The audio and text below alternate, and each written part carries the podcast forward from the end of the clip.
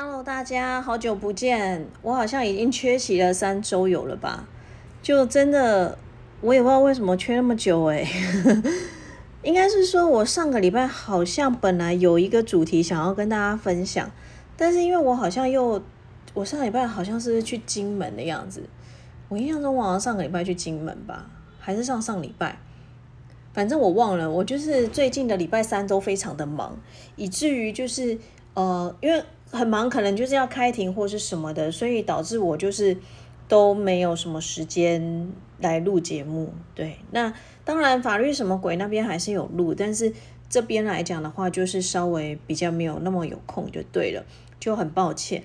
那最近的话，其实也没有什么我觉得特别想跟大家分享的，那只是说。嗯，最近来讲的话，就是一直忙碌的一个状态啦，所以在想主题上面，毕竟我就会稍微有一点点的词穷吧，算是词穷嘛，反正就是没有什么想法。对，好，然后因为刚好昨天，昨天有朋友问了我一个问题，我觉得还蛮适合跟大家分享的，因为或许大家生活中都有可能会遇到，因为现在毕竟租屋的人其实是蛮多的。昨天我一个朋友问我说：“哦，他跟我说他们现在已经在警局了啦。那但是他就问我说要告什么？因为他跟我说他们租的那个房子，那房东可能就是有一群人类似投资客吧，就是集资然后买房做转租的那种嘛。那他就说可能我不确定是不是房东之间有什么问题，还是说呃。”房东人就是怪了哈，然后反正就是 anyway，就是房东就是会给他们断水断电。如果说是没有缴钱被台电断水断电呐，或自来水公司断水断电，我觉得这都是非常常见的。可是他跟我说他们不是，他们就是房东就是随意的去给他们断水断电，然后甚至是说房东会没事就进入他们的房子里。那进入房子里，我觉得这个。其实，哎，我不确定我以前有没有在节目中讲过，但是我确定我常常在进入校园演讲的时候，讲到租屋议题的时候，我都会提到，就是说，当今天房东已经把钥匙交给你了，让出租给你们，让你们来做使用的时候，其实他是不可以随便进入的。如果他随便进入的话，就有侵入住宅，就是我们所谓侵入住居这些的问题。那如果说你屋内有东西遗失的话，其实甚至可能呃房东还会涉嫌到窃盗这个问题哈。所以呃随意进入这个我觉得是还 OK，就是大家对这部分的法律的尝试可能还算 OK 这样子。而且他跟我说，就算是用备用钥匙嘛，我说都是不行的。那他跟我说断水断电，然后我就在思考，断水断电有什么形式的可以告吗？因为毕竟他们在警察局嘛，那。警察局其实就是告刑事的，啊所以我就一直在思考。我说，嗯，这也不是什么窃电罪啊，或什么，因为窃电是偷电嘛。我们常见窃电哦，就是有些人 真的是很不学好，他可能会用那种磁铁的东西去影响电表。他可能就拿去电表旁边，然后就是用那个磁铁的吸力，然后去影响到它的那个走数之类的。那这就有窃电，或者是说你真的去接别人家电等等，这个就会有窃电的问题。那他想断水断电有什么？后来我就在认真思考。嗯，因为如果说如果说他没有刑事案件的话，其实你到警察局，警察说好说他就不会理你了，他就可能会跟你说，这就是你们一般的租屋问题啦。那你们就是要回归民法的租赁这些啊，我就在思考。后来我想到了一个东西，就是强制罪。因为我们强制罪其实就是在讲说，你用一些强暴、胁迫的一些手段，让人家去做一些没有意义的事情，或者是妨害他去做一些事情，就等于是说你的行动自由、你的自由权利已经有点被剥夺掉了。那强暴胁迫的方式，其实它可能有很多种。那我现在想得到，就是说，你帮我断水断电，那它其实某种程度上也是剥夺了我的一些呃形式，怎么讲？我的意意思表示的一些自由，或是我活动的自由。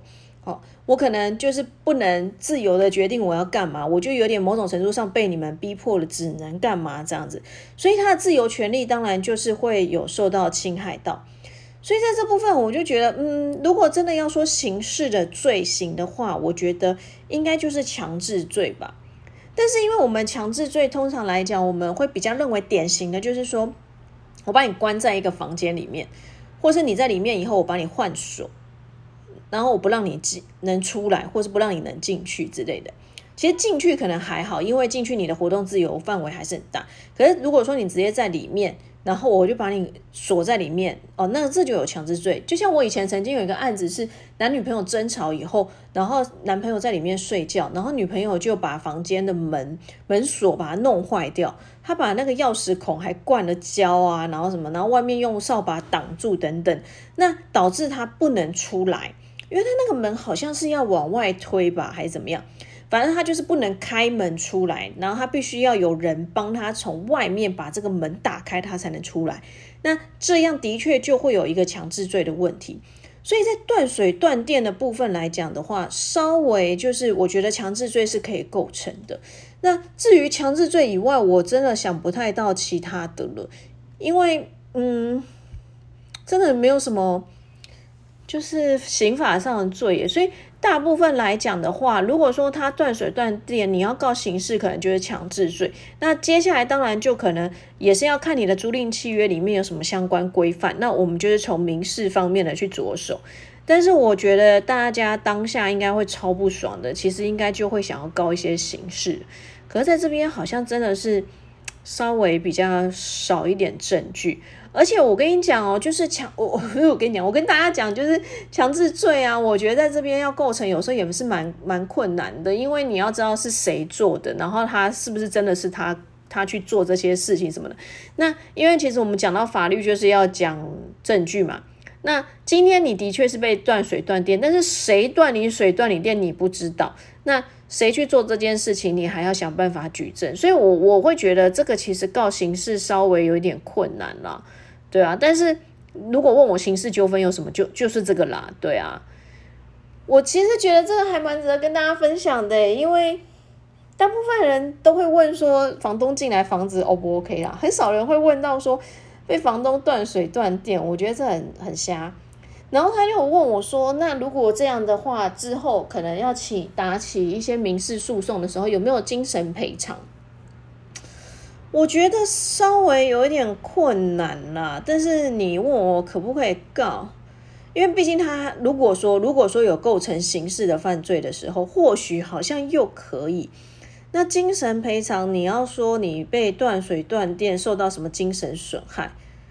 嗯，我我觉得稍微牵强啦。但是当然法律上或许你是可以主张看看啦，对啊。好啦，就是今天想要跟大家分享一下这个，因为我觉得这真的是非常日日常生活中可能会遇到的东西。那至于呃五月份，说老实话，我还是一样很忙碌。然后我也最近在思考，就是说，因为最近又报税了，所以有没有什么简单的税法的东西可以跟跟大家分享？这也是我最近也在思考的。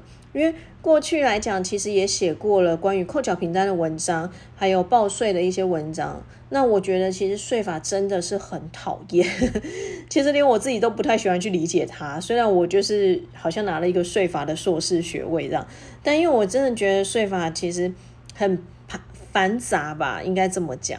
但是这边也要提醒大家，就是这个月要报税哦，然后这个月还有一个房屋税要缴啊。这个月真的缴完以后，接下来下半年度的税方面的东西就是轻松许多了啦。好，大家工作努力加油。那今天天气突然变得蛮冷的哦，那大家要注意一下温差，不要感冒了。那尤其最近疫情又开始了，就是。我觉得大家没事还是尽量少出门啦。那出门的话，你口罩一定要戴好，不要再保持着一种小侥幸的心态。那回到家记得要洗手哦。我每天回到家都会跟我们家宝宝讲说，回到家第一件事情要做什么呢？要洗手。从他还没有出生，我就开始在教育他要洗手了。所以请大家也记得回家第一件事情要洗手哦。那照顾好自己，希望大家都平安没有事情哦。好，那就这样啦。我不敢跟大家讲说下礼拜再见，因为我怕下礼拜没有录。反正就是我会尽量啦，尽量礼拜三更新的，就是这样子喽。大家再见，拜拜。